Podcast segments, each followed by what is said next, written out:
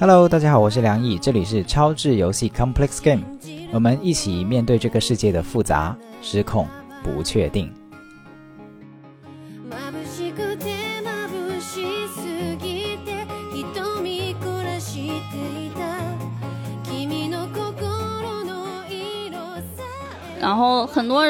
担心我们这个圈子里的人玩这些东西是不是生平时生活中会更暴力一点，更有那种暴力倾向。其实正好相反，因为我们就是在一个合适的就是情况下，把我们正常需求。就是发泄出来，就是你在一个很安全的地方，把你的那些可能情绪啊，或者什么你的欲望，就是发泄在里面。我们平时在生活中反而能去做一个，就是心态更平稳，然后就是能力更强的人。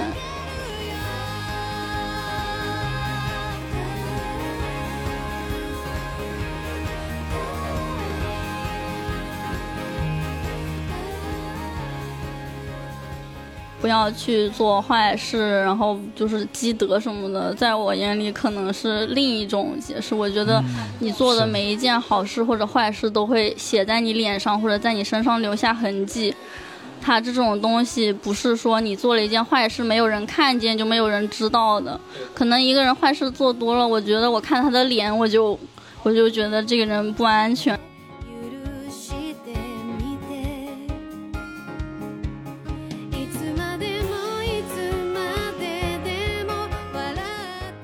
我就一直给自己塞，给自己塞，然后有一天瓶子承受不住，它破了，然后就是我这个容器它坏掉了，就是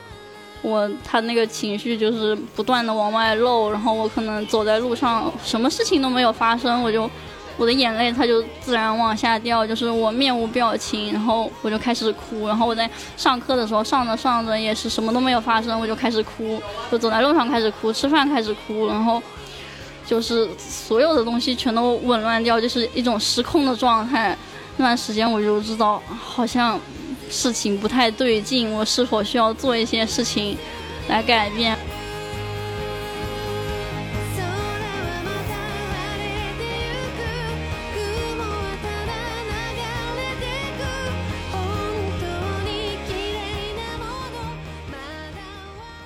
甚至有些错位。就是培养你可能往某个方向去培养的，但是当你面对社会的时候，给你另一个途径，给你另一个答案。对，就你去冒险，但却拿错了地图，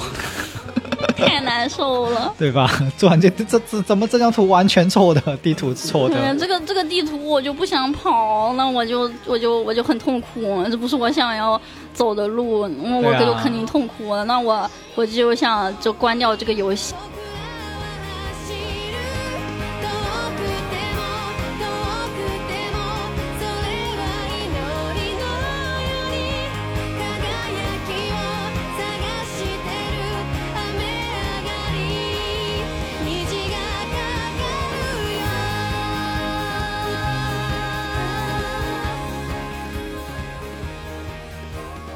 Hello，大家好，我是梁毅。这一期我们的嘉宾叫猫猫，好，先欢迎猫猫，他跟大家简单打个招呼。大家好，我是猫猫。他现在可能非常紧张，因为这是他专门在他旅旅行加商务的路上，然后也路过了我所在的城市，所以就来跟我一起录播客，而且是线下的，他不是线上的，所以现在就有一个巨大的麦克风怼在他的嘴边，所以让他特别紧张，大家可以想象。那猫猫有几个类似于标签的东西。首先，它是一个做手工饰品的，手工的情趣用品。哦，手工的情趣用品，对，这是一个我没有听过的职业，也是第一次接触这方面的专业人士啊。所以，到底卖手工情趣用品的猫猫做这个行业的过程中，会有一些可能故事哈，或者说有一些大家想了解的部分，那待会我们可能也会聊。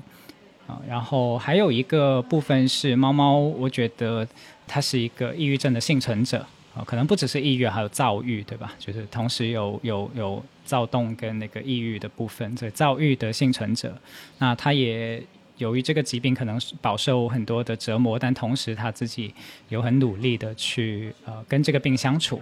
然后。到现在一直有很多的故事跟经验，然后我也有过跟他的一段陪伴，所以呃，我觉得他身上有很多一个年轻人，然后同时经历这两个听起来好像这么刺激、这么劲爆的东西，然后就是一个很有故事的人，所以今天的路过，我就让他跟我聊一聊，然后分享一些故事，这样子，嗯。那我们或许从你的职业开始吧，这个可能真的没有几个人身边是有做这个情趣饰品的朋友，对吧？那所以我们从一个简单的问题开始，就是什么时候觉得哎，我要做这个职业的？就是我发现它很赚钱的时候。怎么说？嗯，因为我最开始我本身是就是读艺术的嘛，然后。有一次上课是一门课，就是首饰设计的课，然后这就是一个契机。然后老师说，就是你要做这个首饰设计，你要去网上，呃，买材料，就是比如说你要买耳环的主体，或者是胸针的主体，或者是其他什么发箍、项链之类的主体，你要跟你的。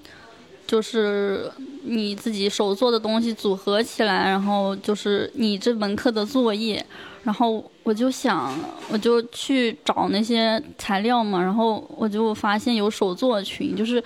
因为平时我对手作也很感兴趣，然后我就相当于入了手作坑。然后手作坑一般都是汉服里面，就是做簪子的人比较多，就是簪圈里面，我可能就是。买了材料，就是玩，就是一边在做我那个课上的作业，然后一边拿着材料去做簪圈的东西，就是卖给那些同袍汉汉服娘那些人的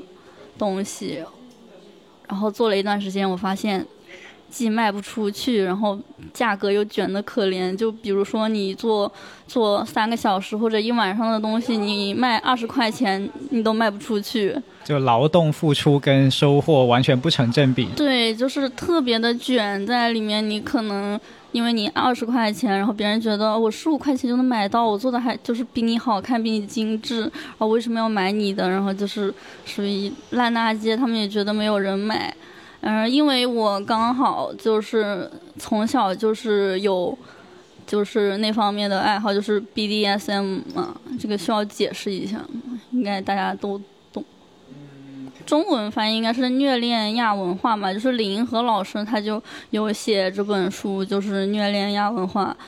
就他可能每个字母代表的含义不一样，就是 B 它是有捆绑的意思，然后然后第一有那种动，就是啊那个英文我忘了，就是一个支配者，然后那个 S 有有就是有一部分是就是那个施虐者的。意思也有那种 serv，就是一种受控制者，就是它是不同的组合，就是有 D E S 的关系，就是那种 dom 和 Serv，就是支配者和被支配支配者的关系，以及。S 和 M 就是一个受虐者和施虐者的关系，他们既可以独立存在，也可以就是互相有交集。就比如你可能同时是一个 M，你也是一个 Sub，就是你既希望就是既能够在受虐中得到快乐，你也可以在被控制中得到快乐。然后我刚好就属于是，就就是那个交集里的那个部分。然后我可能会跟我的 partner 玩。就是那些东西，因为我们这个圈子就是它需要道具辅助嘛，就你不可能就是说两两个人在那儿就是能玩的很开心，就是多少需要一些道具啊，比如说一些皮具、一些绳子，然后然后就是一些制造痛觉或者是限制你行动来达到一个控制你的目的，或者是使你疼痛的一个目的，然后就有了多种多样的道具。我可能就是有一次不经意间被一个人拉进了一个，就是被一个圈内的同号拉进了一个拍卖群，然后我发现他做的那个东西就是我做的耳环改的，然后我的耳环可能五块钱都卖五块钱，那个加油费他们都卖不出去，但是他做成那种。就是就是改一个主体做成情趣用品，它能卖两百块钱的那种。然后打开了新世界的大门。这个东西我也能做，那我为什么不进来赚钱？我我在我那个安圈就是二十块钱都卖不出去，我在圈子里就是卖两百块钱都有人抢的那种，就是。明白了，所以这就是一个有手艺的人突然间发现自己原来的手艺放在某个地方一文不值，却可以在另外的一个地方被备受重视，或者说叫做大放异彩。就因为在自然圈，他可能特别卷，他会觉得你这个材料不值钱，然后你这个手艺也不值钱，就是我有更便宜的。然后，但是在字母圈，就是 BDSM 这个圈子，他觉得。啊，就是他们会说这就是手工做的呀，这就是设计。然后甚至你去，就很多商家他们都是去网上买那种幺六八八或者是拼多多批发的那种耳环，然后把那个耳环换一下，改成如家，就是他就卖卖个一百多。然后别人就就甚至会觉得他很好。我觉得很有意思，因为关键你还读过这个专业，对吧？也就是说你是做首饰设计的，就不是所谓野路子，就是自己随便孤搞一下的那种。但是他们就是。啥也没学，就是直接抄，直接照搬。我之前还做了一个 PPT，就是去曝光他们抄袭，然后他们家的粉丝甚至有过激行为，就是说要去要去找那个，就是当时我也说，就是上课的时候说了要去线下撕逼嘛，就是那个情况。然后就是他们家做的刚好就是直接抄网上的，我就做了个 PPT 曝光他们。当时有一些正义感，对吧？就觉得要我要维护一些原创的的东西。哎，不如趁着这个机会给大家稍稍的科普一下，因为我真的不懂哈。比如说我要挑一个耳环，我我怎么样去知道它的技术含量？就是说，比如说这个东西里面有些什么是专业的人能做的，有一些可能是不非专业的人，就是就是他模仿不来的。模仿不来，可能就是一些设计的部分。然后，如果如果你要看它是否是手做的话，它可能就是每一个结构它的那个环扣，就是是有那种开口圈的。就是我们手做的话，就是会用钳子把那个开口圈夹开，然后然后再用那个把它们串起来，或者是一些绳子线的那些。结构去做的，但是如果是厂货的话，他们可能就是直接机器给你固定住，它可能就拆不开或者什么，你就可以看那个连接的部分有没有手工痕迹，就是很多厂货还是没有那种手工痕迹的。嗯，OK，所以有一些手工的痕迹能够帮助我们去看它到底是不是手工打造的。那还有就是一些我听到是设计的部分，就美感的部分，对吧？那，可能厂货他也就是说，只就是他们工厂也就是抄爆款嘛。比如说你这一个店啊，就这个卖的货，然后我就抄你的，我就批量生产。所以这种设设计很容易被抄，而且你中国就国内很很难维权这个东西。我们已经开始聊你的职业了，我们要么。换一换去聊你在这个过程中遇到的一些情况，因为可能有些人马上会担心，哎，这个职业里面会不会有一些危险呢？就类似于遇到一些奇奇怪怪的人啊，然后会骗你啊，或者说甚至会遇到一些危险啊。就因为有些人他他知道这是个亚文化的圈子，但是他有戒心，因为毕竟这是个会有暴力动作的的行为的文化嘛。那比如他会说，哎呀，这些人喜欢捆绑，喜欢。呃，虐待那会不会也也会有可能你在工作的过程中遇到一些危险这样子？不会，我们做我做道具就是单纯的做一个工艺品，所以我其实工作倒是不危险，就是跟别人跟 partner 实践的时候可能会有危险，或者是有些人。嗯，因为做道具，可能认识圈里的人，就可能有人说我能不能在你这里找个妹子，就是就是找个 M 或者找个什么 K 八 K 九，就是猫奴狗奴之类的。然后我就说我没有，因为我比较社恐，我可能不擅长处理交友的这部分。然后以及他们会觉得啊，我是我是圈里人，就是比如我是一个 M 或者我是一个色本，就是我能接受那一些比较。所谓变态的行为，他们就觉得可以过来轻浮我，就是直接上来就说你你就是母狗什么什么，就是当当我的没就是当我的 M，然后然后我给你布置任务或者怎么样，或者我要跟你上床怎么样，就是非常多这种人。嗯，所以困扰是有的，但是你有给自己设一些边界。嗯，但是可能因为我在这个圈子待了非常长时间，我已经习以为常。就是他们确实会有人觉得你是这个圈子的人，然后这个圈子的人就很开放，他们他们会觉得我跟圈子外的人见面直接说我想跟你上床是不行的，他们觉得我跟圈子里的人可以说我想跟你上床。嗯。这真的就是听起来是一个亚文化的部分，就是当你习惯了，哦，这这群人可能有一些人就是会这样子说话的。但是我当时就是有点想打拳，我当时就想说，无论是不是这个圈子里的人，都需要被意愿都需要被尊重，就是不是说他是这个圈子里的人，他就愿意跟你做任何事情。是是是，所以所以是有一个。很明确的边界，就是因为据我的理解，就是虽然有施虐跟受虐的部分，或者 sub 的这些，或者是捆绑的部分，但它的核心其实是有同意，对吗？他们就是我们玩这个一个基本最基本的原则是知情同意，然后以及还有那些安全原则，以及我们会设立安全词什么的，就是一旦对方受不了喊安全词就会停止。但是因为有一些。不遵守规矩的人，导致这个圈子被污名化。就是有有一些人，就是经常听见什么说约完捆绑，然后就是明明说好了是无性的，结果把人绑起来之后就进行了强迫性行为，就是这种事情非常的多。然后这种事情又容易闹得很大，然后就容易出圈。一出圈，大家就觉得啊，你们玩这个圈子里的人就是就是不尊重人，就是强行做这种事情，就很恶心、很变态。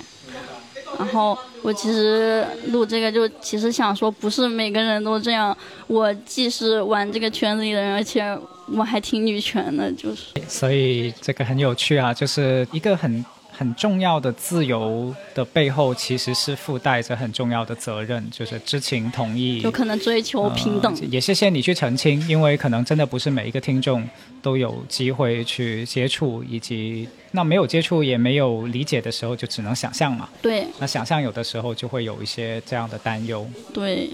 就其实其实我之前看过研究数据表明，其实玩这个圈子里的人。普遍学历跟成就都会更高，然后很多人会担心我们这个圈子里的人玩这些东西是不是生平时生活中会更暴力一点，跟有那种暴力倾向。其实正好相反，因为我们就是在一个合适的就是情况下，把我们正常需求。就是发泄出来，就是你在一个很安全的地方，把你的那些可能情绪啊，或者什么你的欲望，就是发泄在里面。我们平时在生活中反而能去做一个，就是心态更平稳，然后就是能力更强的人。就我们圈子里经常经常有那种，就是一些，S 就是 Dom，他是白骑士嘛。就是有白骑士心态，他就是觉得帮助对方成长，就是帮助自己的 M 成长，就会很爽。就是经常有那种在，就是他们会很骄傲，就是动说在我的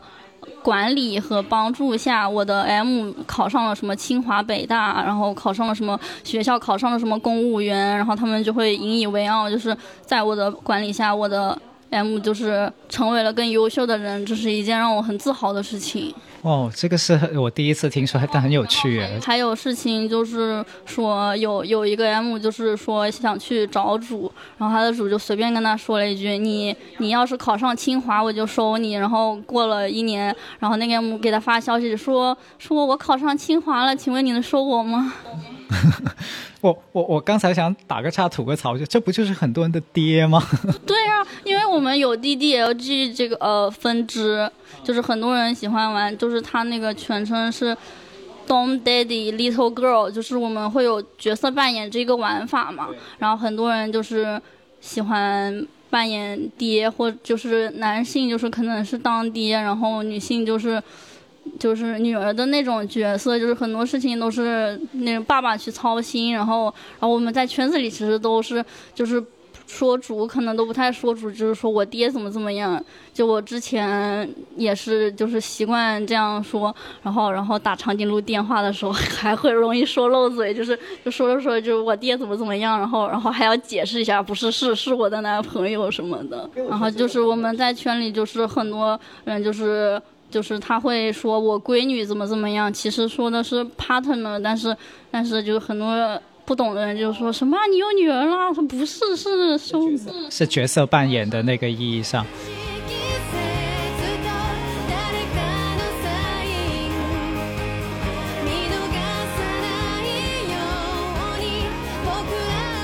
所以我觉得很有意思的地方在于，其实你刚才谈到的，我特别认同就是欲望这个部分，其实很多人都有。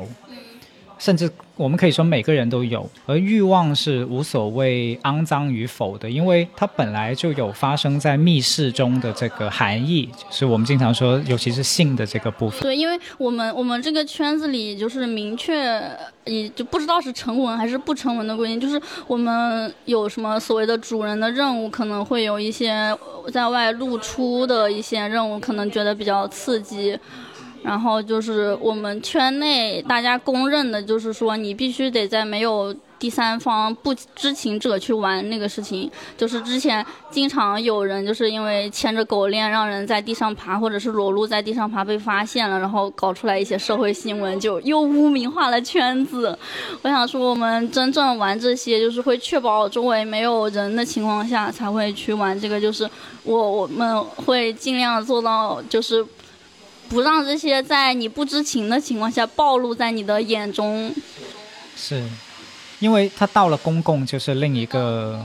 对，到了公共场所就会变成一件奇怪的事。对对对，它本身就是一个私人的事情。对，就因为我们的基础是。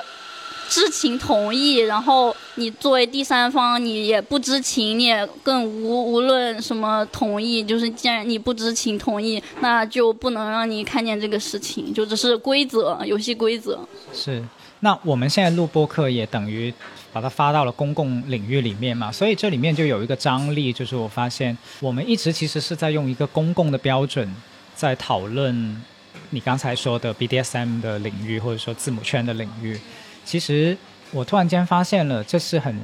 其实是很狭隘的，或者说很不恰当的，因为恰恰公共就有公共的规矩嘛，就是它可能要符合什么风序良俗，符合很多的。美好的向往、这想象之类的，它它容纳不了一些更加私密的，但却很真实的，就像你刚才说的一些欲望性的部分。但是如果关起门来，或者说在没有任何第三方看到的情况下，又没有人受到伤害，关键是没有人受伤害。关键没没有人就是在不同意的情况受到伤害，因为我们玩的时候是会有人喜欢出血或者是淤青，就是他们可能希望自己被打到在床上躺一个月，他们会很快乐。呃，所以这是受到伤害，但是是他希望的。OK，是同，所以是在同意的情况下，就意愿的情况下。对，因为我有时候玩的重的时候，可能就是出血的话，我会比较兴奋的那种，可能我也会希望有有那种程度的受伤。嗯嗯嗯。啊，谢谢你的澄清哈，因为这个世界确实对我来说是很陌生的，所以我我也需要你的一些澄清。有的时候我就说说习惯了，类似于什么没有人受伤害这种话。有人是希望受伤的，就这能给他带来愉悦，就是有一部分人是恋痛的。哦，这样子。对，因为这也是一种发泄，其实。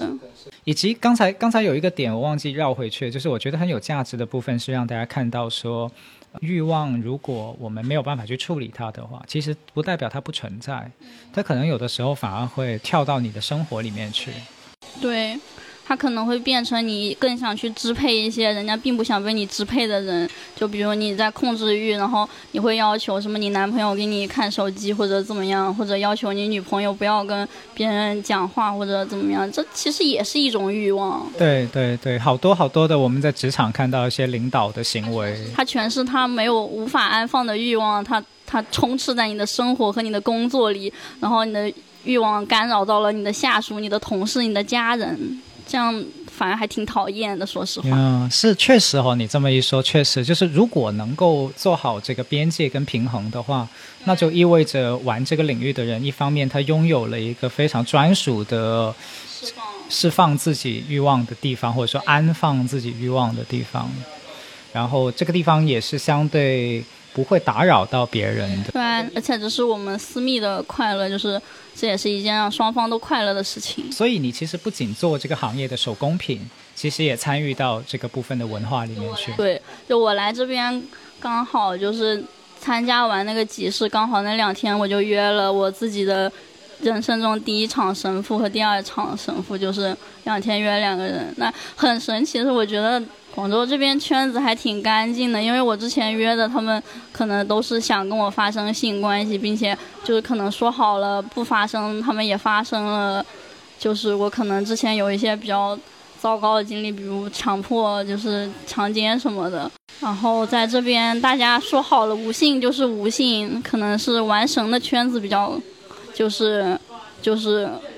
嗯，比较纯粹，就是可能对于嗯，因为本来 BDSM 就是一个小众文化，然后玩绳的更小众，因为绳子对大家来说它很难学，它需要学很长时间，它就像一门手艺活儿。然后你要绑人的话，你还需要找到背负，就是你需要找到一个人对你完全信任，就是他愿意在一个空间里被你就是限制住行为，就是限制住手脚。然后他们就像真的，我尝试，他们就像艺术家，他们就是绑得很累，就是那些捆绑很多人就把自己叫做捆工，就是他们就。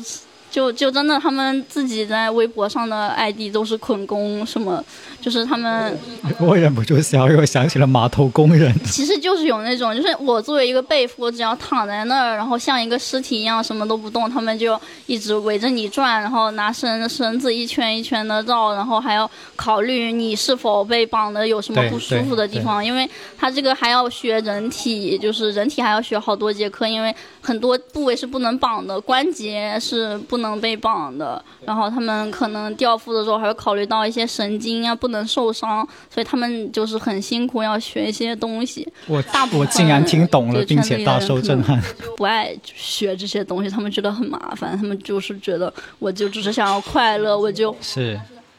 我就我只有只是想就是揍你，然后发泄欲望。但是玩绳子，他们觉得我可能在做一件公益上的事情。但听起来就很合理。艺人或者工人那种。因为当你把对方当人看，那你肯定要考虑这些部分，就是就是痛不痛，然后舒不舒服，怎么样结构上生理的结构。然后他可能绑一段时间，还会把你抱在怀里去抚摸你的头，因为他知道他就是你把你所有的。权利都度让给他了，就是一种权利的度让，他就拥有了限制你的所有权利，你可能手也不能动，脚也不能动，然后然后就躺在那儿，然后可能有时候会有点不安全，所以就是他们绑的时候可能会把你抱在怀里，然后就是去这是个很大的信任哎。对，因为圈子里确实有很多人就是。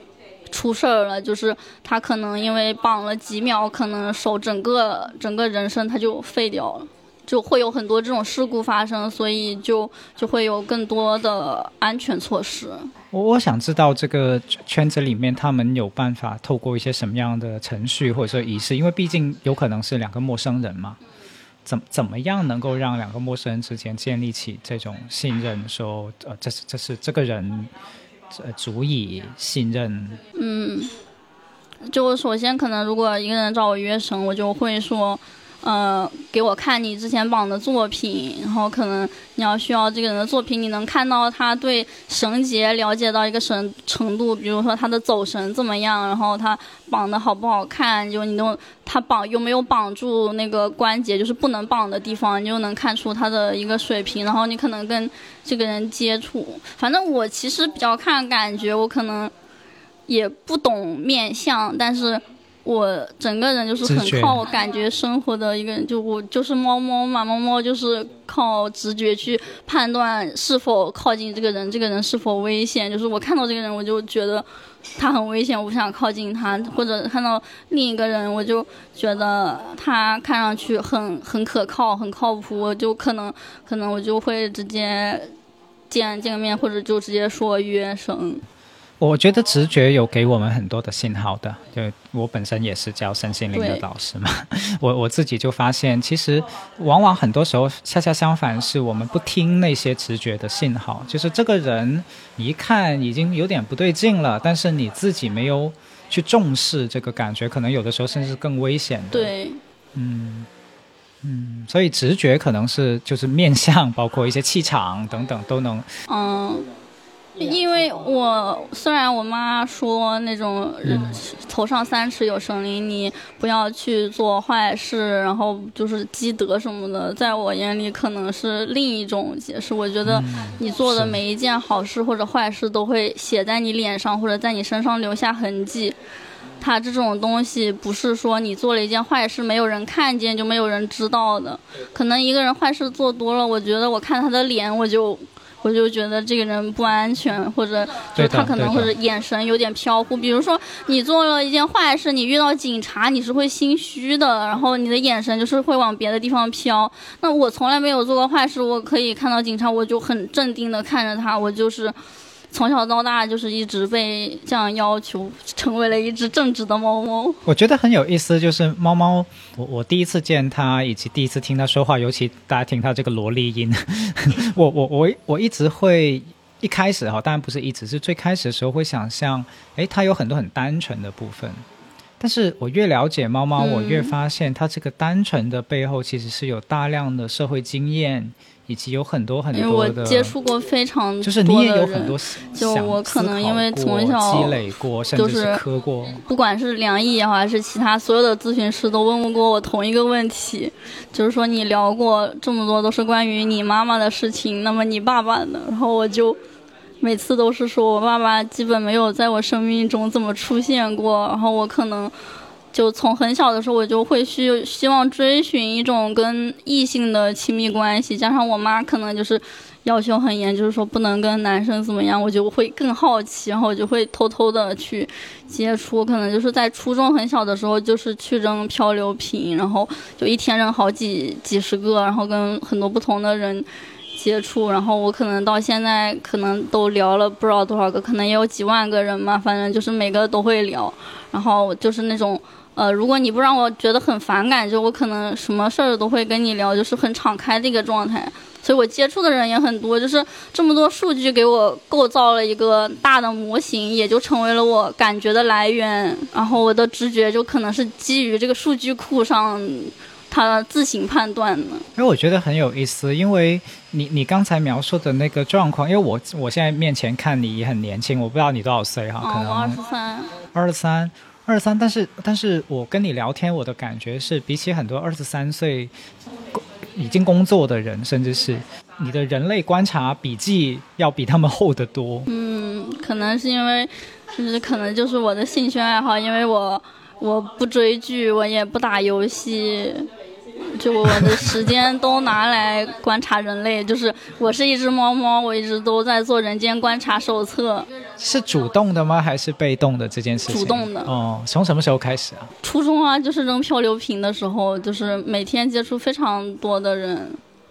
然后他们当时就说：“哎呀，这个年纪你赶紧回去读书啊，不要在这里聊天了。”哦，所以你的漂流瓶是会被不是初中生捡到？对啊，就是他们很多人就是所有。呃，能上网的人，就是你只要扔漂流瓶就能被捡到，然后漂流瓶可能会问你一些问题，然后你回答一些问题再丢出去，然后可能别人对这个问题有兴趣就给你回答，然后后面漂流瓶不玩之后，就是在各种社交软件上，我可能发发照片，就可能我长得还比较甜美，然后他们就是看我照片就会过来跟我聊天，然后我就跟人聊天，有可能他们问一些尺度很大的问题，我觉得我没有觉得冒犯，我就会。回答他们一些比较私密的问题，可能就是有一些人，我觉得，呃，我很信任，我就会聊得很深。然后如果不信任，可能就是我有几很很几套说辞，就是相对于每一个信任程度的人都有一套说辞。确实，有不不同程度信任的人，我们就可以给出不同程度信任的自己嘛。嗯，诶，我突然间好奇了，那我我我是个漂流瓶吗？你什么时候捡到我的？怎么捡到我的？是我当时好像就是到处听播客嘛，因为我喜欢一个人待着，然后一个人待着我又需要做点事情，就是需要进行一些学习和一些经验的积累。就听播客也是我的人间观察，就是我悄悄的在旁边听别人说话，也是我的人间观察。哦，我人间观察可能比较早，我记得我很小的时候，我妈就说他们在打牌的时候，我在一边玩游戏，然后他们在那聊天，我冷不丁的插了一句嘴，他们。发现我居然从头到尾都在听他们说话，我可能是在小时候玩玩具的时候就开始了我的人间观察。嗯，所以观察人这件事情好像是你的玩具之一，就你从小就跟他玩了已经。哇哦！就我甚至会做一些实验，就是。我之前就是我们这个圈子里，他很乱，就是因为男生想要性，女生想要钱，就是有一部分人。然后我有时候会很羡慕，就是他们女生会收门槛，就是加好友就收个六百六十六这种，或者上千块钱这种，然后真的会有很多男生给他们可能靠收门槛收到了财富自由。然后我当时就好像我怎么就从来没有收过，我怎么就没有拿到这个钱？是我不配吗？不对呀，我长长得这么可爱，我性格这么好，然后然后我有这么多就是很珍贵的品质，为什么我拿不到钱？不行，我也要去试试。然后我就开始用非暴力沟通的方式要钱，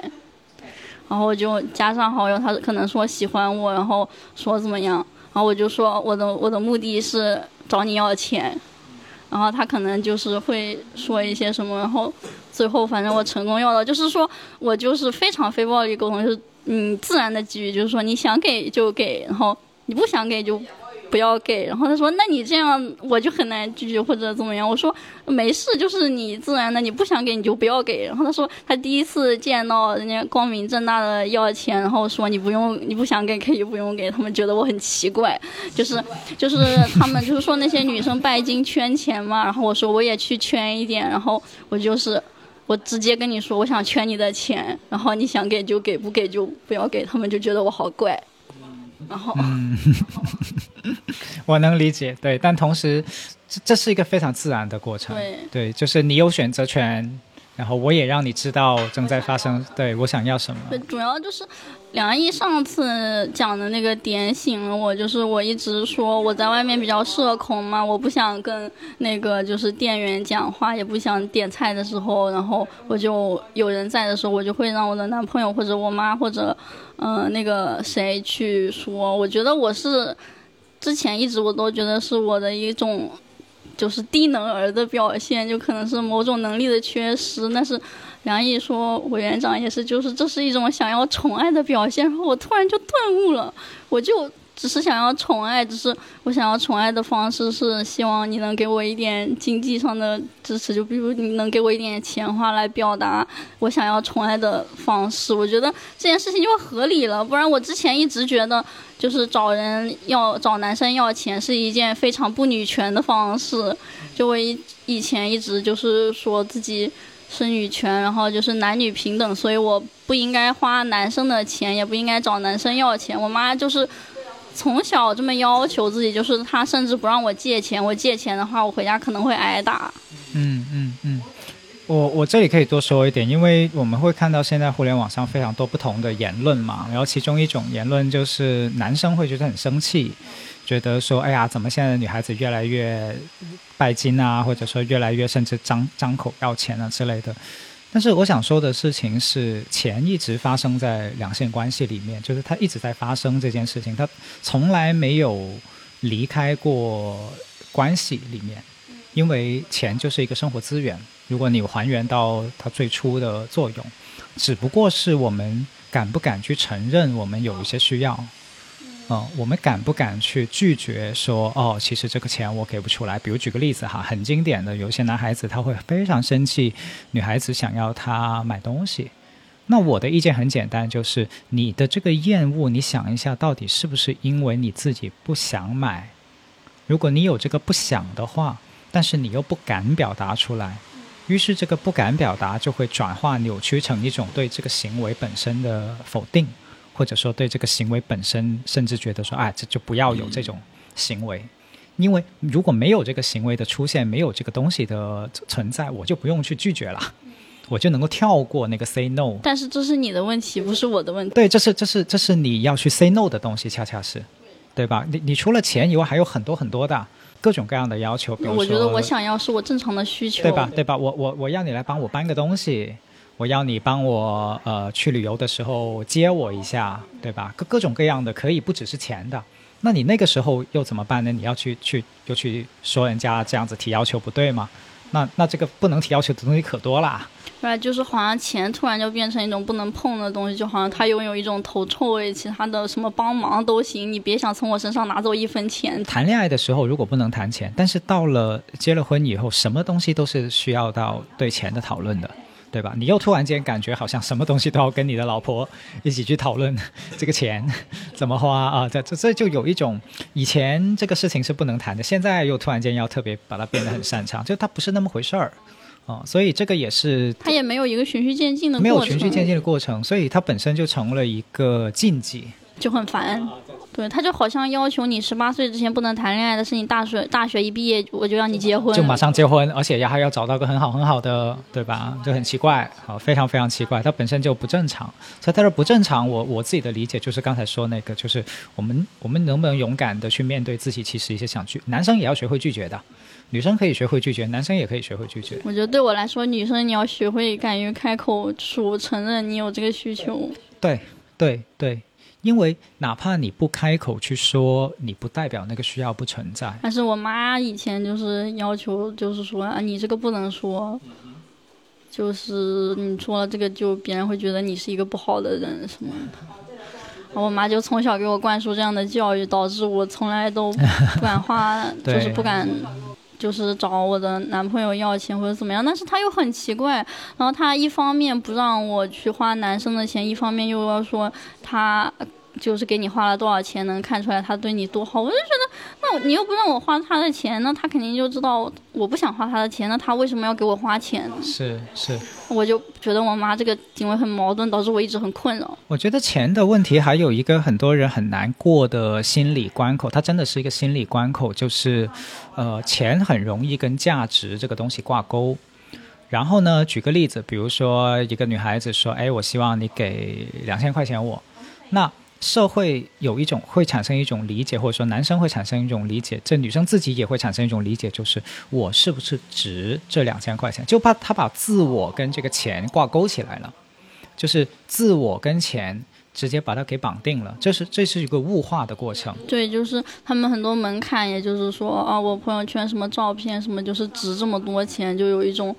就感觉物化，可能男生也会比较讨厌这种行为。对对对，这个现象其实不仅发生在亲密关系，它也发生在专业领域。比如说，有些设计师，别人问他说：“哎，这个东西收两千块钱行不行？”然后他马上自尊心很受创，他说：“啊，难道我只值两千块钱吗？” 就他把钱跟自我价值等等同了，对吧？但钱本身其实只是个商业行为，对方只是提出一个提案说：“哦，可能我这个项目里面只有两千块的预算。”但是，当收到这个两千块的 offer 的人，他没有办法把这两千块跟他自我。的价值分离开来的时候，他就会产生这个极大的没有办法做到一个课题。对对对对，他就会有一种甚至有一种被羞辱的感觉，说：“哎呀，天哪，这个你瞧不起我哈，对吧？你你就是看不起我，觉得我只值两千块。但可能对方没有这么想过，只有只是因为他的 budget，他的他的预算也就也就两千。好像在圈子里经常经常拿男性生殖器官的长短说事儿，就就好像说你那个部位长，你就是一个什么什么样的。人，但是我觉得性它跟整个人是需要区分开的。当然是是是是。就你又不是把对方当成一个性工具，你跟对方相处主要还是跟人相处。对，很多很多男性会因为自己的尺寸问题感到羞耻或者感到自卑。那我觉得这种身体上的问题，其实我不是很在意。所以这里面其实会涉及到就是自我的课题，不管是男生还是女生，都会遇到一些自我的课题。比如说，觉得自己够不够好？如果内心一直觉得很匮乏，就说：“哎呀，这个世界其实我不确定有没有人欣赏我。”那就会对别人的这些定价的问题可能会特别敏感，对吧？就是因为我自己不足嘛。或者说，我认为我自己不，我不确定我的价值是是大是大还是小，于是别人只要给我给我报一个价，我就很容易把那个价当成是外界给我定的价。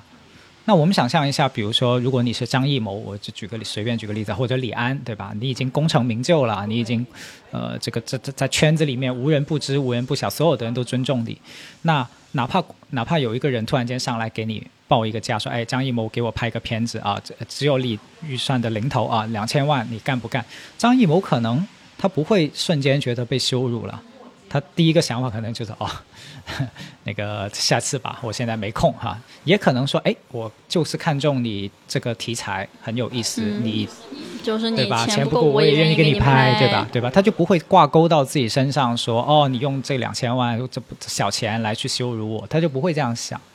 嗯，虽然钱还是那个钱，对吧？那没有变，符号没有变，所以有很多的东西是我觉得跟我们的自己内心到底有多多自，说的通俗易懂一点，就是有多自信，跟多。呃，就是我觉得梁毅自内心特别丰盈。就是之前我就是在群里说自杀的那个部分，然后梁毅就是直接免费给我提供了一次那种服，就是呃咨询，然后你也没有说要什么，就主动给我的那种，也是非常丰盈的情况。那其他人就会说我能给你什么什么，但是需要你付什么什么钱。我没有挣扎，我我会那个瞬间就问了一下自己，我想。我想去做吗？那我的心说，我想，我就去。对，就是一个非常丰盈的状态下才能做到的事情。别人可能就会想啊，我做这个是不是没有收到什么就不值得什么？但是我他觉得这里面没有正确答案，就是有一些人，他如果他内心处在另一个状态的，他。在做的时候也预先跟对方说一说，就说哦，我我其实也介意。哦，对，我没有没有说就是介意付钱的，就是不好的。我只是说这个是一个特别丰盈的一个体现。因为我也要补充去跟一些听众说明，让他们不要觉得哦，下次我就不能收了，这样就不要产生这样的误会哈。如果你内心觉得这个事情你是享受的，大胆的去跟你的来访去去说你的需求。就主要还是那个自然的给予，就是看是否自然。发生的是是是，因为因为这样子大家才平等，平等才会有好事情发生。嗯。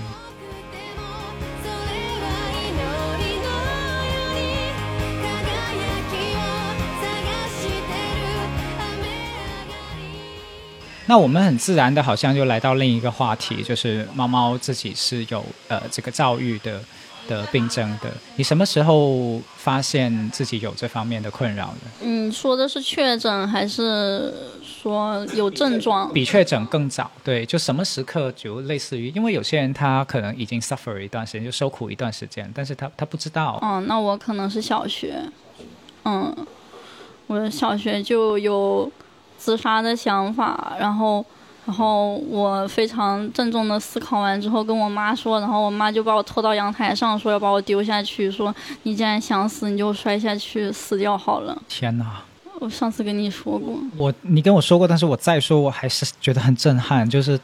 天哪！我觉得对于一个孩子来说，这个瞬间太可怕了。然后，因为我觉得我算是比较聪明的那种，就是吃一堑会长一智，我以后再也不跟他提这个事情。所以大家很经典的会看到，就是不敢再跟妈妈提，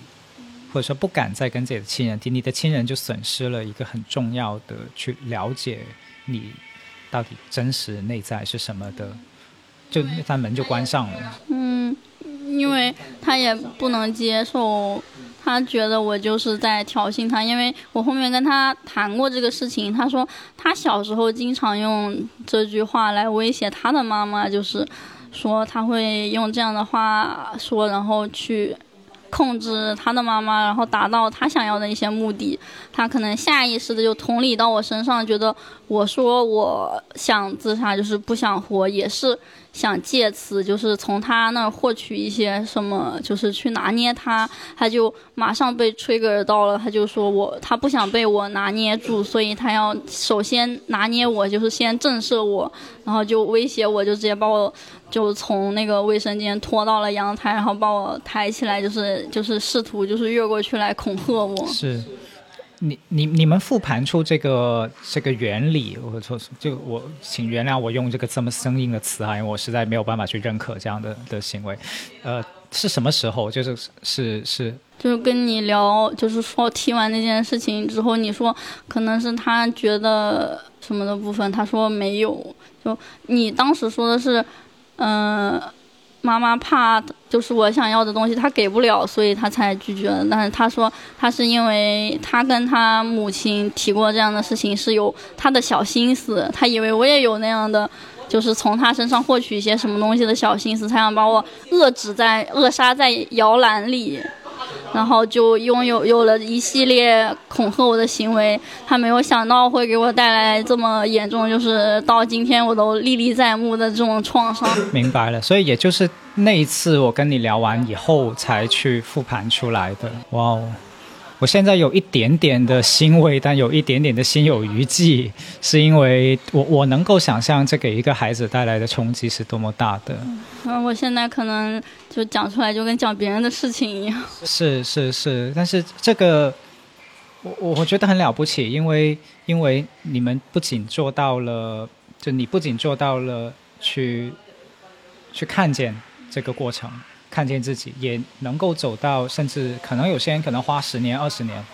都不一定能够走到的。说了解到妈妈到底那一刻是怎么想的。我们经常说暴力是需要的扭曲的表达嘛。这种这种路我走的特别快，因为我本身特别 open，就是我对于信任的人是完全 open 的，所以他可以在我的领地走，我会给他看我想给他看的部分。所以我走这步非常快，因为我特别容易信任别人，但是这也会给我带来很多不好的点，就是因为过于信任导致就是滑铁卢，就是出事情，就万一信任了一个一个不好的人，就就出事儿了。是是是，我我刚才你会看到我好像好像发呆一样的愣了一下，是因为我我的大脑还在尝试去处理你刚才说的那个那个妈妈跟妈妈复盘出来的那个过程，因为。呃，在在在我的理解里面，那一步实在是太，怎么讲？就是很多人是要花很多时间的。可能对于我来说，我可能今天跟梁毅聊完，明天就跑去跟我妈说，你是不是当时那样那样想的？然后我妈说不是啊，她是怎么那样想的？我说啊，我懂你意思啊，我知道你当时怎么想的，那这事情就过去了，非常快。哦，OK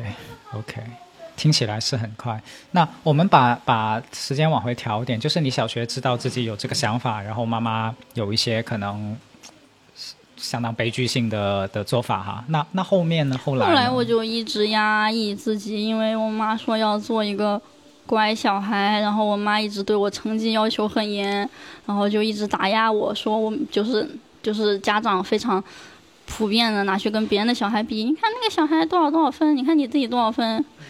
啊，现在现在也被我拿来拿来 PUA 我妈，然后我然后然后那个我妈我妈就经常就是说，我就只会跟差生比，不会跟好的比。然后我跟我妈提那些事情，然后我妈就说，哎，我比那个谁谁谁的家长好多了，我我还就是对你多好多好。我说你怎么不跟那些好的家长比？你要跟那些差的家长比，你不跟我小时候一样吗？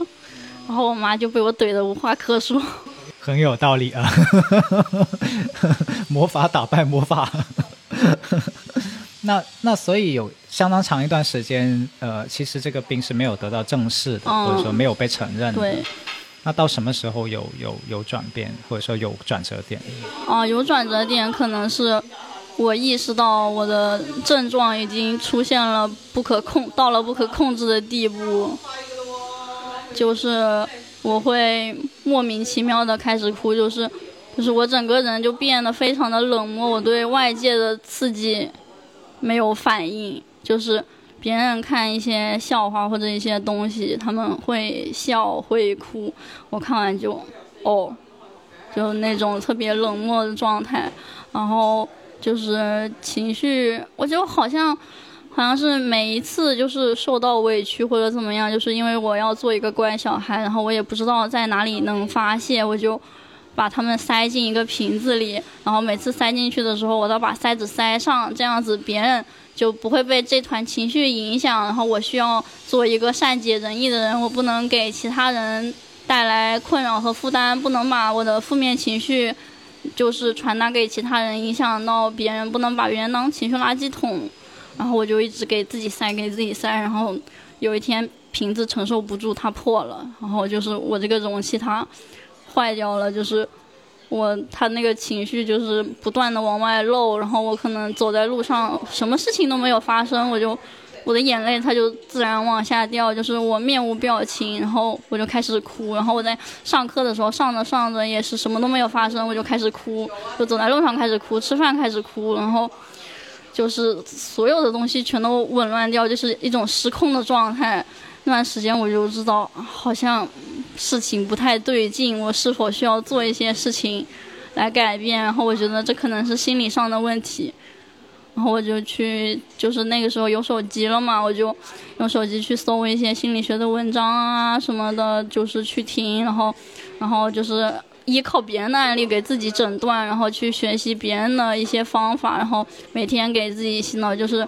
比如说不合理信念，就是我一直觉得。嗯，自己是很差的，是很糟糕的。只有我死掉了，这个世界才会变得更好。我就会反复告诉我说，我这是不合理的。就是每个人生来就是有价值的，我活着肯定有我存在的价值，有我存在的意义。我肯定就是能给身边的人带来。什么好的东西，以及我有自己的优点，就是每天给自己列出什么什么优点，然后什么做的什么不好的地方，然后每天夸自己，就是做一点小事就要夸奖自己，就比如就是这个就是作业按时完成了，然后夸夸自己，然后然后每天夸夸，就是每天找三个点夸夸自己，然后然后每天都要肯定自己。然后就是慢慢的恢复过来了嘛，就是每天就是去做一些小事。所以你有自学心理学，就是就是有刚才我有听到有一些教练的部分，就找到了一些限制性信念，然后跟这个信念，就是去去去，嗯，就是去查查识别哪个不合理，然后就是就是说我是需要自我肯定的部分，然后就哪些是。不合理的就是只是我自己戴着有色眼镜看我的部分，但是我可以从别人那边获得肯定，就是去问问，去问问别人，就是我有哪些优点，然后我就会说猫猫就是很善良、很真诚，然后就是很认真、很努力。认知行为疗法。对对对，就是就是一整套认知行为疗法，就我给自己每天都在用，然后我可能就是因为。当时去杭州，我一个人跑去杭州学艺术嘛，我是美术生，然后我就每次打扫卫生的时候，我就就手机上戴这个耳机，然后插插，就是听播客，就是我从很早就听，然后当时还不叫播客，当时是电台，然后我就找电台，就是心理学的电台，然后就听。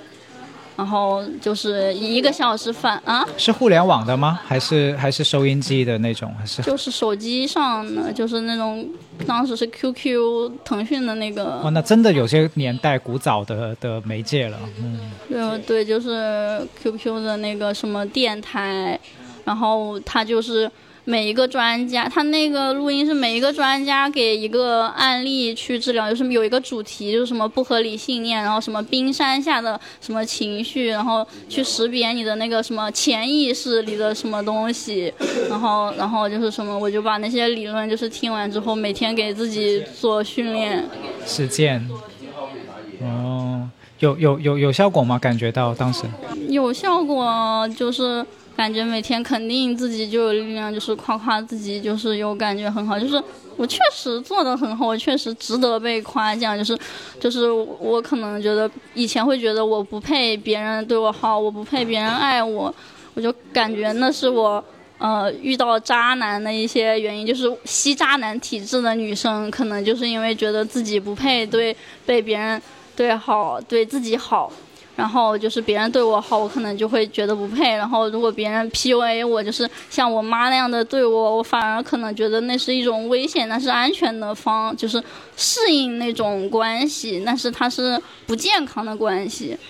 但是大家会觉得这是个渣男，你怎么这么沉迷？我觉得可能是因为从小的父母的那种方式。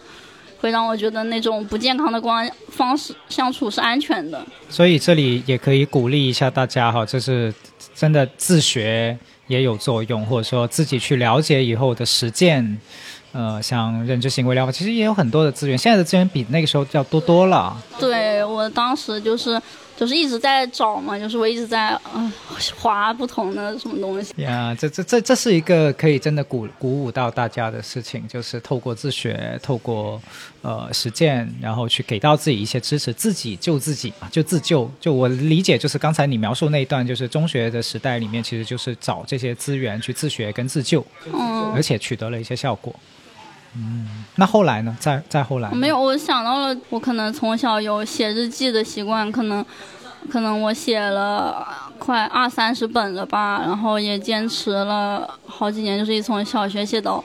初中，因为我觉得我很奇怪，我的负面情绪又不能一直给别人宣泄，我就全部给我的日记本。然后我当时产量特别大，我一天能写八页，然后我一个月就把就是很厚的一本本子写完了，然后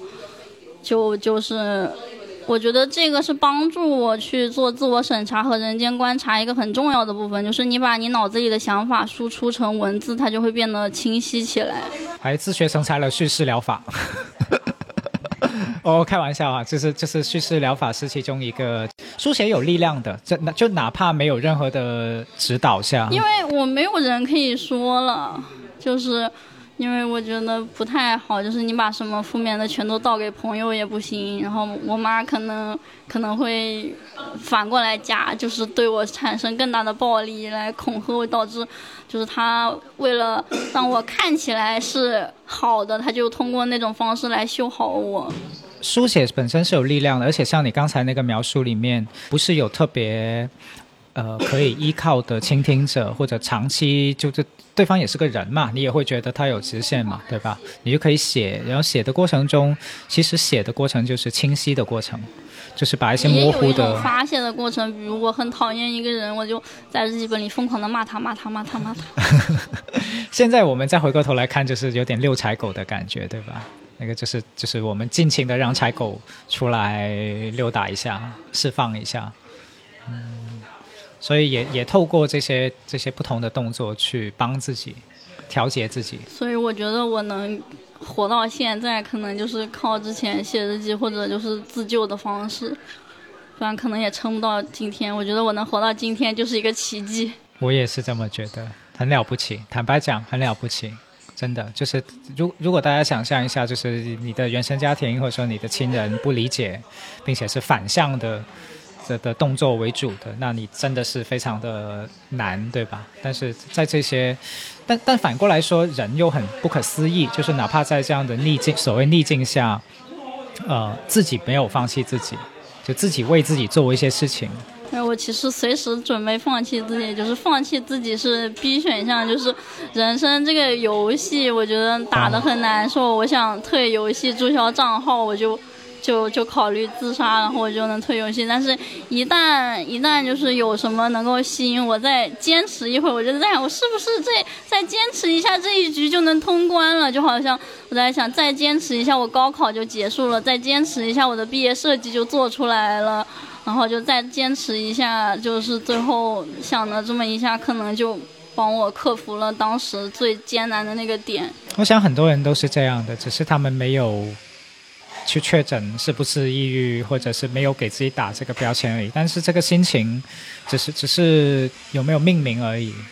很多人都有，对，很多人都有。嗯。所以再后来呢？这是这是高中还有大学的这个后面。嗯，大学也很严重，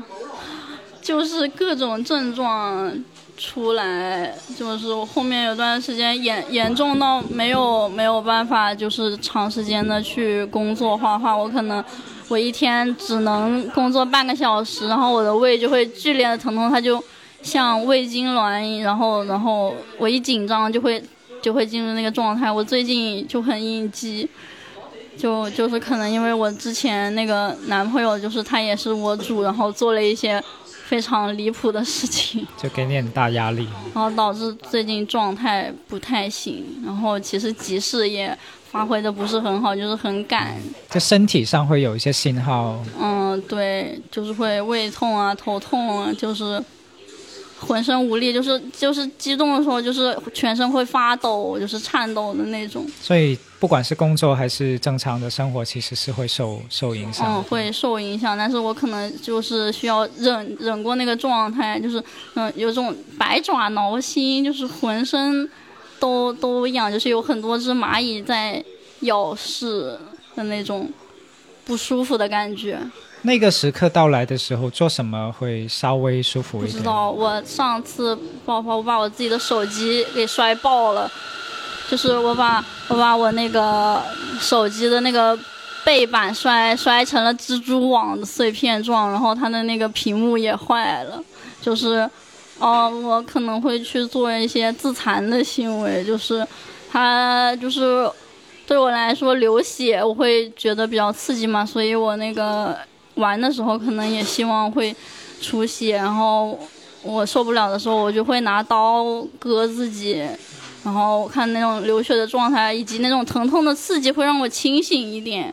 然后，所以就是我已经尽量在克制，就是那种非常想要伤害自己的那种冲动，但是有时候忍不住的时候，可能就会轻微的划两下，因为我知道肯定不会危及生命。是，所以就是很多人看了就是觉得这是一种自杀行为，但是对我来说是一种自救的行为。是，啊，谢谢你把这个词说出来，因为我刚才还在一直在想怎么跟听众去理解我我理解到的这个部分，就是。因为可能处于一个不痛苦常常态下的人，他去想了“自残”两个字的含义，他大部分一定是担心的，是心惊肉跳的，是害怕的，因为他珍惜你的生命嘛。但是就像你所说的，对于那个状态的你，但是我是因为太难受了，我需要需要一些极端一点的自救措施，可能其他的措施已经帮不到我什么忙了。但是我是因为太难受了，我需要需要一些。极端一点的自救措施，可能其他的措施已经帮不到我什么忙了。是是是，所以我有我有，就是作为做这个行业的，我有听过很多这样的案例，然后也有接触过一些案例，就是恰恰是因为太痛苦了。就是那个痛苦没有办法言传，没有办法去很简单的三言两语的告诉你，而且你也很难就是把它从身体当中传导出，没有办法缓解。简单来说，对，就他们说什么打沙包啊，但是对于我来说，对外的一个伤害可能并没有起不到什么作用，我只能就是对我自己的身体造成一些痛苦或者一些什么。而且可能在这么多年的经历里面，就什么方法你都是试过了。对吧？那肯定是你找过无数的道路，然后最后发现，哎，可能就是在有限度的这个这个这个刺激里边，会会是最能够。对，所以就是有时候有时候不开心的时候，我可能会去作为一个 brat 去挑衅我的主，然后让他揍我一顿，我可能就没啥事儿了。这个听完以后有点有点心痛的同时又有点释怀，就是这这都我不知道怎么形容这种矛盾的感受啊。就是一方面是是就就替你辛苦，坦白讲，因为他是却整个过程是辛苦嘛，不管是痛的部分还是后来解决它的部分，但是同时又有一点点的释怀，就是就不至于完全没辙，或者说不至于嗯怎么讲，就是你还是有你的行动在回应他的。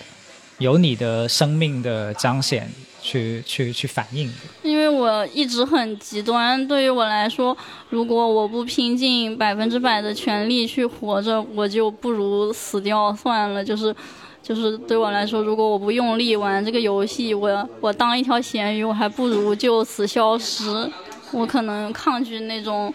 那种摆烂，就是。过那种，呃，一年活了一天，重复了三百六十五次的那种人生，我是拒绝那种低质量的人生的。那种低质量的人生对于我来说，不如死了算了。是。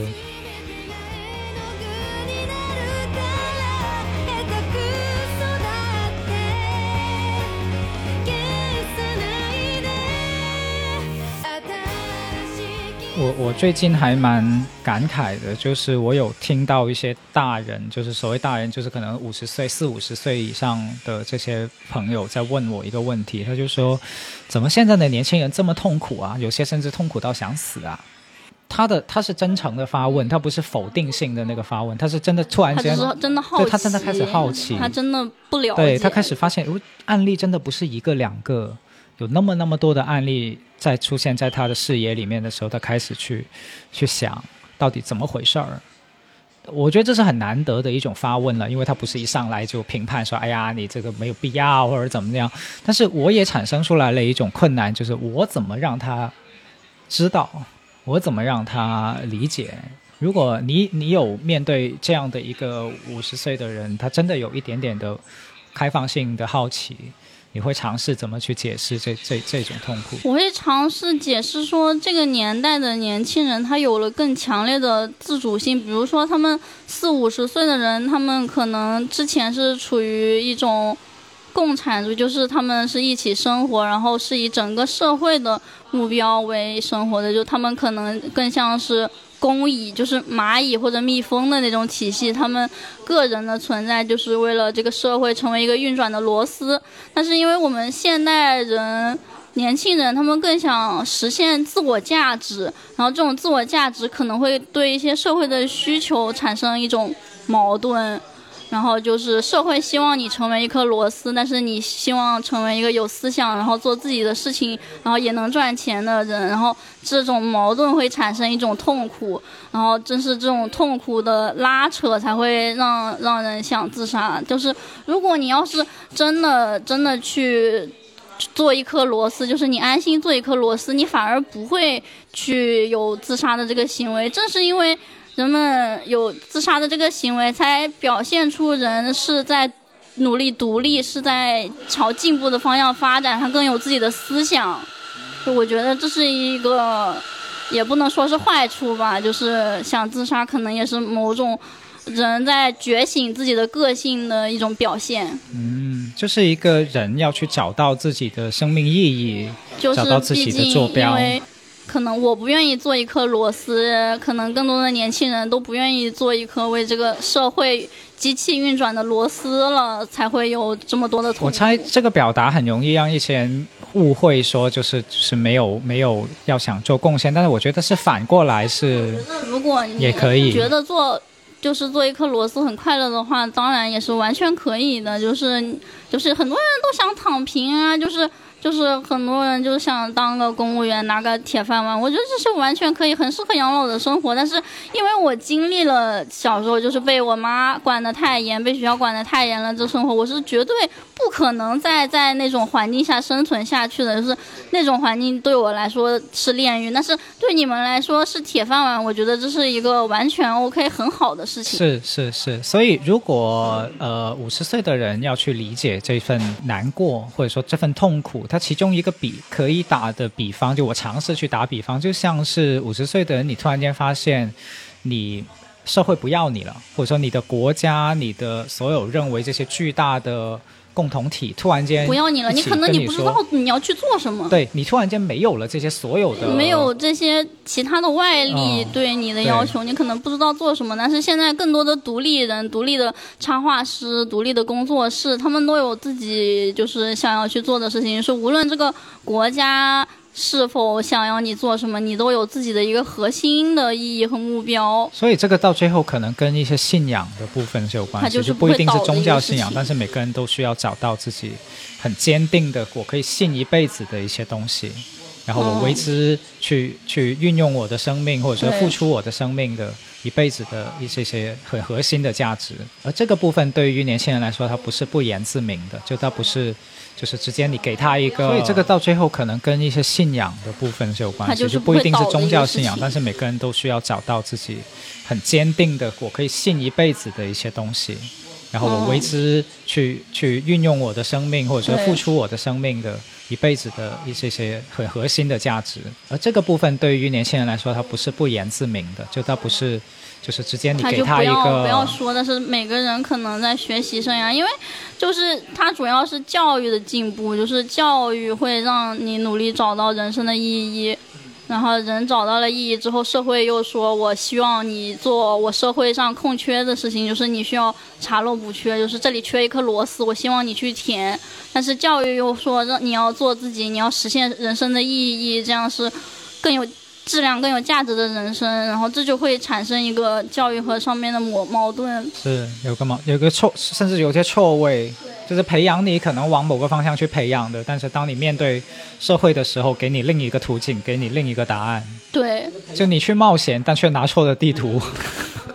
太难受了，对吧？做完这，这这怎么这张图完全错的？地图错的。这个这个地图我就不想跑，那我就我就我就很痛苦，这不是我想要走的路，那我就肯定痛苦。那我我就想就关掉这个游戏。哦，懂了，确实哈，就是就是而且这张地图可能是花了很多年去去读的地图，加载的地图，然后到到真实来到游戏的那一刻，发现咋全部都不一样。对啊，那我加的那些属性点在这个游戏里一无是处，我就被这个游戏里的怪摁在地上摩擦摩擦。那我肯定很难受，那我肯定很痛苦。懂了啊，这个比方很有意思啊，我们一起完成了这个比方，我很开心。嗯嗯，所以我我一开始的时候，我也跟猫猫提这个话题的时候，他也有说，呃，我这个不算什么成功的案例，然后我就跟他说，我们不是在标榜任何一个说，哎呀，我把这个东西搞定了。呃，这我是个专家了什么的，而是说，就我觉得我可能只有我搞定了，我才配在这里对对对，不一定要说搞定了才配去发表意见或者说分享给大家，而是说一个真实的人。我觉得一个一个呃很具体的真实的人去面对事情，其实就是每一个你和我。嗯，就是嗯。你不一定能够完全复刻猫猫的路，当然它的路也不可能不希望有人去复刻啊，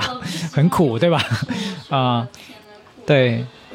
我不希望有人受受我之前的苦，就是梁毅是知道很多更多的事情，就不只是把我拖上阳台这一件，有有千千万万件这样的事情，每天折磨着我。所以，但是我与此同时，我我我是感觉每一个人的经历，它的价值在于，呃，我们也是透过看见其他更多的人类去相互鼓励的。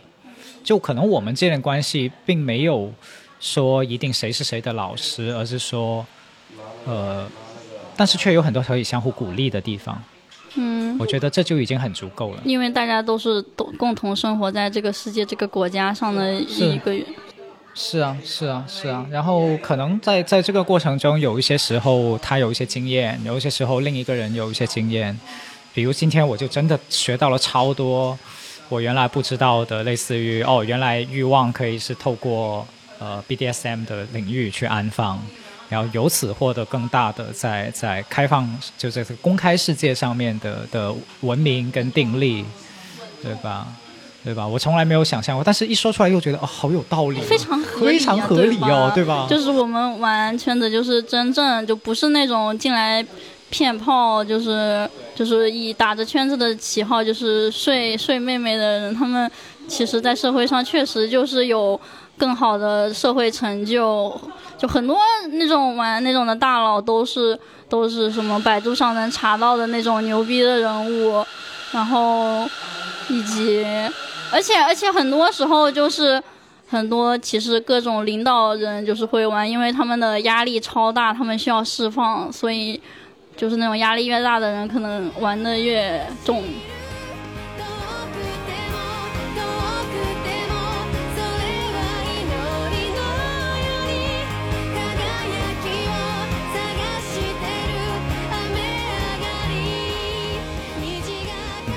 我我们最后还可以聊一个问题，因为你你也学非暴力沟通嘛，然后刚才也提稍微的提过一嘴，你你觉得非暴力沟通，呃，当然也是我作为老师的一个小的好奇心啦，就是对你生活的影响是什么？就如果有对我的影响，我感觉就是更平和了，更让爱融入生活了，就是。我一般就是我有一个社群嘛，就是我就是卖东西以及平时聊天，我会建立一个自己的社群。但是放在以就是我学非暴力沟通以前的话，我可能就是遇到一个人，这个人讲话让我很不舒服，然后然后。嗯，就是让我很难受。我可能第一反应就是直接使用我的权限啊，权限给我把他踢出群，然后这样就是不和谐。我不想看见的言论就就不会出现在我的视野里。但是这个其实就是一种很很暴力的筛选。但是我学完之后，我可能就会就不会第一时间去把他踢出群做这种事情，而是。会去想他说这句话，他背后的意思是什么？就真的是就那件事情刺激到我，真的是他的本意吗？还是我的课题？就是就是去做好课题分离。就是如果是我的课题，那就不是他的问题。然后如果是他的问题，我可能会尝试跟他沟通，比如说你下次不要说这样的话，因为会刺激到我，让我觉得难受。我会很诚恳的跟他沟通，嗯，然后然后对方可能有人就会明白吗？对，有人会明白，他就说啊，抱歉，我不知道。然后我我就直接把我那个就是猫猫那个顺毛指南直接贴在了群公告里，然后就是说我的雷点雷点什么不要碰，比如我脾气暴，就是我发病爆爆炸的时候，你们可以怎么安抚我？因为因为我那个时候脾气超级暴，他们可能说什么你不要不开心，然后我就想把他踹出去。对不起，就是他们想安慰我，但是但是我一看到那种字眼，我就我就很爆炸，就是直接在我雷区蹦迪，我直接把他们踹出去。哎，我觉得那个顺毛指南也很有意思，你可以跟大家分享一下，怎么想到要做那个？呃，首先那个东西是什么？就是因为我，呃，首先那个东西就是说我作为一个长期的躁郁症患者，因为大部分人可能都不了解那种机制和那种心理，他们会觉得你就是我说你高兴一点，你开心起来，然后。然后我就能变好，但是一种这种安慰是无效安慰，反而对我来说会激怒我，会 trigger 到我，因为他说的好像，嗯、我要开心一点，就是我可以控制的事情一样，好像是我想不开心我才不开心的，但是是我想开心，我开心不起来，我才变成今天这样的。就他们说那样的话会让我很生气，所以我就希望把那一些让我生气的言论列出来，并且写明理由，就是说为什么会让我觉得不高兴。因为这件事情，就是这个病你们不了解，但是我可以给你们解释，这个不是我能控制的事情，这个就是我情绪障碍，就是那个所谓障碍的那一部分，就是我跟你们不一样的部分。你们是想开心就可以开心啊，但是我做不到，所以你要是那样说，我就会不高兴。就好像在说我不高兴是我的问题一样，那我觉得我很委屈，就是我会有很委屈、很难受的部分。但是我在那种爆发的情况下，我是因为我可能就是会被刺激到说不出话来，或者是直接去攻击你，直接用最最过分的方法去攻击你。但是我冷静下来，就是会觉得不合适，然后我就会直接贴一个出来，然后他们就清楚我当时在一个什么状态，然后就是怎么安抚我会比较有效。我有时候打一个比方，就是说你买台洗衣机回家都会有说明书，对吧？对啊，就是我就直接贴个说明书，就是怎么跟我相处。对，那个时候我最需要什么，我最不需要什么，我希望你做什么，不希望你做什么，给他写的清清楚楚。对，就这也是一种非暴力沟通的一种，就是我把需求写的非常明确。，甚至都让你把说什么话不要说什么话哈，什么是雷区蹦迪，给你列的清清楚楚，对吧？这就很清晰。作为你的朋友，他只需要有一个基本的善意，或者说有个基本的跟你的关系，他都能够去去对，我觉得这种说明书就是一个，就是也是一个 open 的地方，就是我可以告诉很很平静的告诉大家，就我就是有这么一个病，然后这个病也不是我想这样的，就是所以如果你能理解你就理解，你不理解你自己出去。你要是在那在我群里闹然后不听话，那我请你出去好了。对对对，所以我我非常非常欣赏这个应用，就是他把这件事情变得非常有具体。落地以及真的帮到你们的互动，而且就是不会纠结，而且而且有很多人就是他们身边也有躁郁症的伙伴，就是他们身边的人也也不知道怎么安慰，就是那个。那个生病的人，然后就是说学到了很多，甚至有女生有女生就是翻她男朋友的手机，看见了我写的那一篇，然后然后那个她女那个女生跟男朋友说，请你熟读并背诵这一篇。所以我觉得这个这个方法很有效，就是一开始的时候，可能大家听类似于他说：“哎呀，我要不要踢他出去”的时候，可能大家会捏把汗，就类似于说啊，这样岂不过是让自己更难受。但是其实如果你刚才慢慢细心听下来的话，你会发现不是的，因为虽然直接把人踢出去很爽，表面看起来很爽。它也有副作用，比如你结束了以后，你自己会心虚，说啊，我是不是杀错了，错杀了，或者说叫做把把一些本来其实没有太大恶意的人也赶走了。就是也是有副作用的。他们只是有好心，他们只是缺一个很好的方法。当时情绪过了之后，我就情绪那个点上容易做一些冲动的事情，毕竟没有办法控制。我们自己其实人生经历过很多很多，就当你上头的时候，对吧？哪怕你没有躁郁症，你上头的时候做出一些极极端的选择，或者说一些决断的选择，但反过头来又后悔。所以其实这种方式是帮助我们去减少这种情所谓情绪化决策，但同时我们又不会让人随意的能够伤害我们的一种所谓双引号呃更加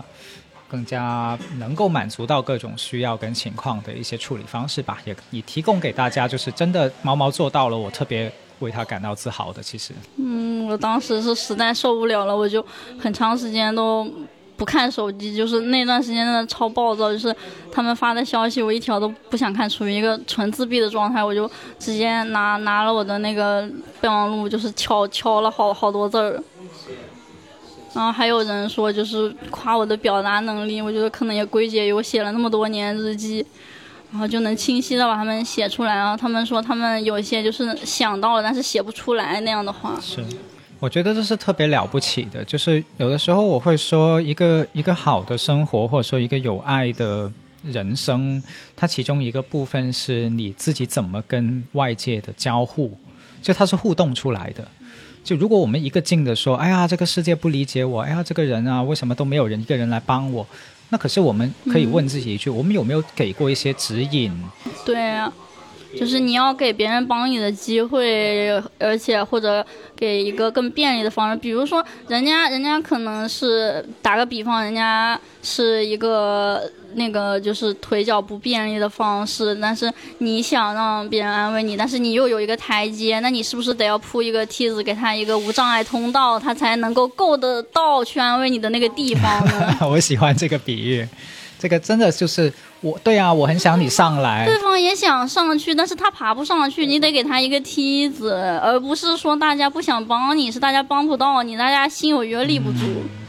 是这个这个比喻我很喜欢，就是你自己要的东西，如果别发现别人卡在哪里了，不是在那里死磕，对吧？就在这边喊说：“哎呀，为什么你不上来？快过来，快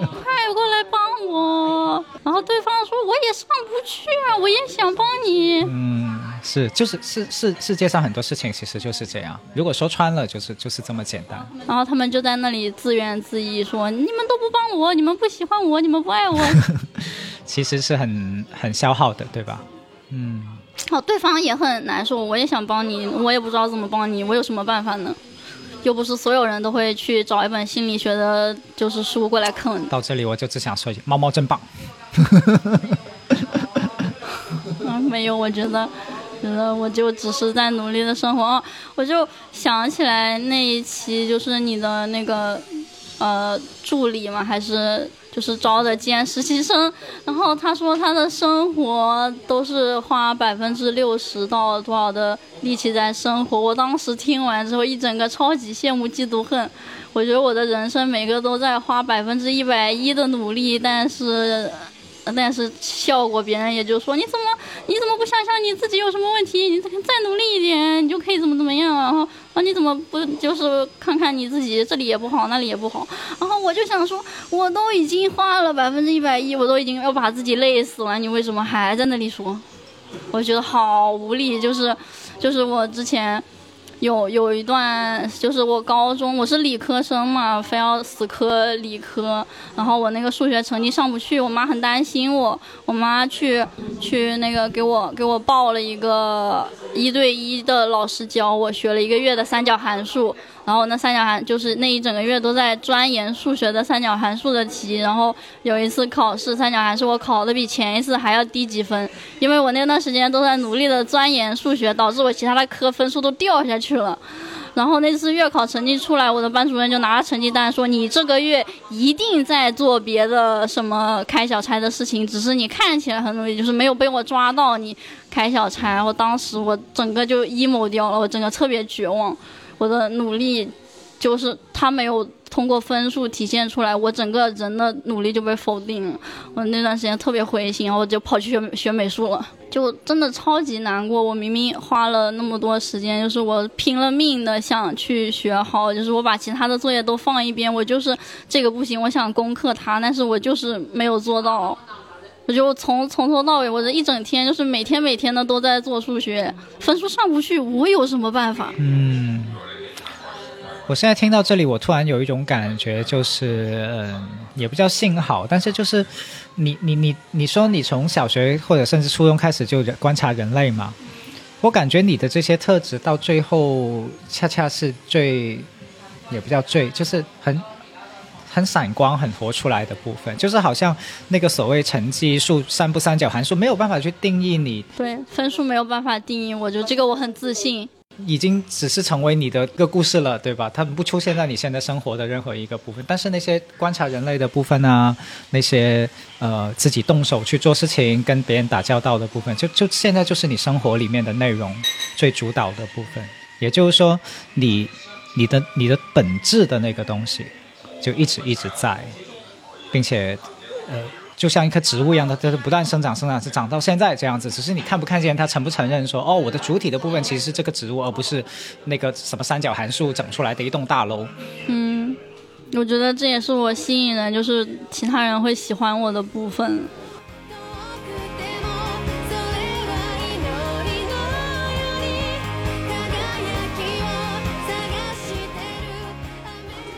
今天我们最后想跟大家说什么？如果在结束之前。